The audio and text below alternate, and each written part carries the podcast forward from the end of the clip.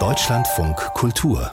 Buchkritik wenn wir uns heute so ganz selbstverständlich aufs Rad oder ins Auto schwingen, dann denkt wahrscheinlich kein Mensch mehr darüber nach, wie das eigentlich mal war, bevor das Rad erfunden worden ist und damit die Weltgeschichte ins Rollen kam. Diesen Untertitel hat der Kulturwissenschaftler Harald Hamann seinem neuen Buch gegeben und Thomas Groß hat sein Buch Die Erfindung des Rades gelesen.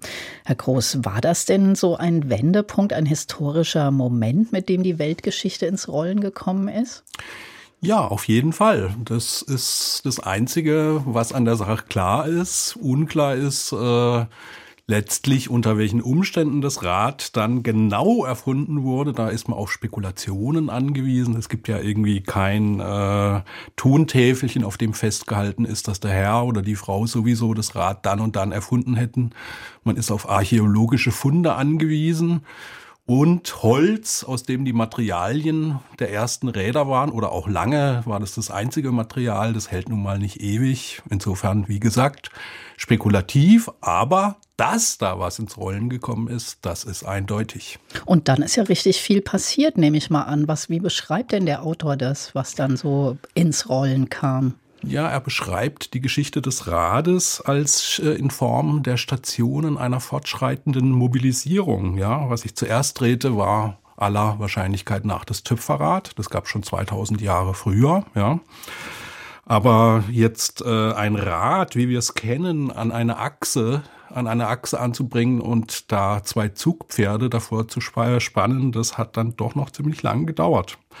Aber irgendwann gab es dann sogar das Speichenrad und damit war dann der Transport über weite Strecken möglich. Und mit diesem Speichenrad entstand dann auch sowas wie ein Straßennetz. Ne? Also das Rad ist letztlich auch nicht denkbar ohne den Untergrund für das Rad. Ja. Und so ging das weiter. Aber es, die Mobilität könnte man auch als Mobilmachung beschreiben, weil neben dem Warenverkehr war das Rad dann letztlich auch immer eine Erfindung, die für den Krieg gut war. Ja, mhm. da gab es dann Ramböcke, mit denen die Städte oder die äh, Stadttore eingerammt wurden, mit Rädern natürlich dran. Oder es gab eben den berühmten Streitwagen. Ja, und da konnte man dann von erhöhter Position aus den Gegner niedermetzeln. Ja, also und, Krieg und Handel gehen immer zusammen. Und wo ging das so los eigentlich?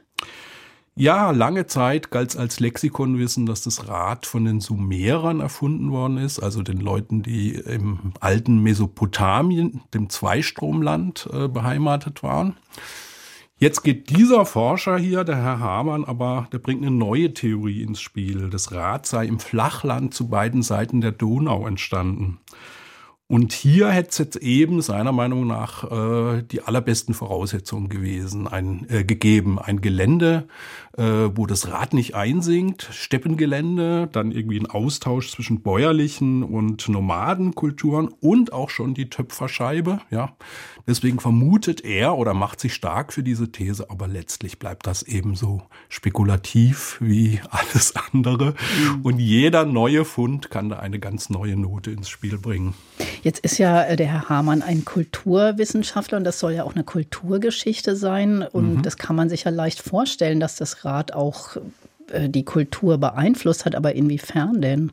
Ja, in einem ganz enormen Ausmaß und zwar auch in ganz verschiedenen Kulturen, von der ägyptischen über die indische, wo es ja das Sonnenrad gibt, was dann nachher als Hakenkreuz zu zweifelhaftem Ruhm gekommen ist, ja, bis hin zur griechischen und römischen gibt's da äh, Spuren eben. Nehmen wir nun mal Helios, der Sonnengott, ne, der Griechen, wie er da mit seinem Gefährt übers Firmament prescht, ja, das hat ja schon was. Und das muss die Leute damals beeindruckt haben, hat dann Eingang in Epen gefunden. Und man weiß natürlich nicht genau, was die Leute gedacht haben, aber irgendwie scheint das sowas wie der Ferrari der Antike gewesen zu sein, ja.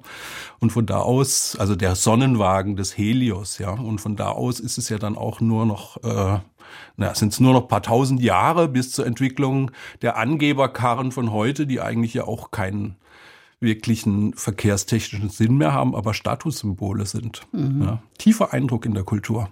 Und hat Sie auch das Buch tief beeindruckt oder was hat es so insgesamt? Sie haben ja äh, am Anfang gesagt, es bleibt vieles spekulativ, aber hat Sie das trotzdem, hat der Herr Hamann Sie trotzdem überzeugen können? Ich finde, das Buch taugt als wirklich sehr seriöses Überblickswerk, wo man sich eben über den Stand der Forschung informieren kann. Und es ist auch sehr gründlich und äh, so nach dem Motto zusammengetragenes Wissen, was, was sie schon immer über das Rad wissen wollten, aber sich nie nachzuschlagen getrauten oder nie die Zeit hatten, ja.